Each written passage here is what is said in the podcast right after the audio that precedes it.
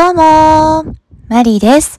マリの毎日を幸せに楽しく生きるラジオ、始めていきます。皆様、いかがお過ごしでしょうか今日は、人のおすすめを聞いてみるということについて話していきます。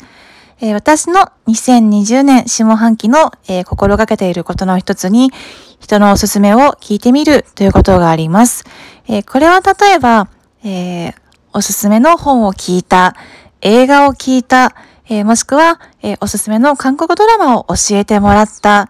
えー、また、えこういう風なメイクを、えしてみたら、えいいんじゃないか、えこういう料理を作ってみたら、え面白いかもねっていう風に、えおすすめ、え提案をしてみてもらったら、私は、えできることだったら、えすぐに実践をするように心がけています。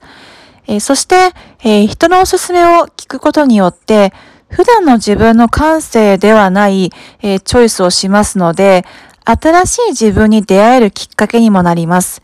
えー、人から何か面白そうなことを、えー、お勧めしてもらったら、